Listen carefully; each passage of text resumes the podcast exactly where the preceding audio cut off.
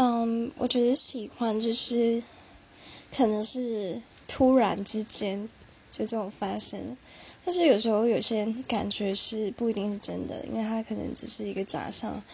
所以有人说，为什么要去天桥上告白呢？制造那种让他怦然，呃，就是有点受惊吓还是什么，让他有怦然心动的感觉，就会有错觉嘛。嗯，喜欢就是看到对方的优点啊，把所有的就是缺点也能转化成优点，或者是看不见。那爱就是能够包容他所有的缺点，忍受他的缺点，却还爱他。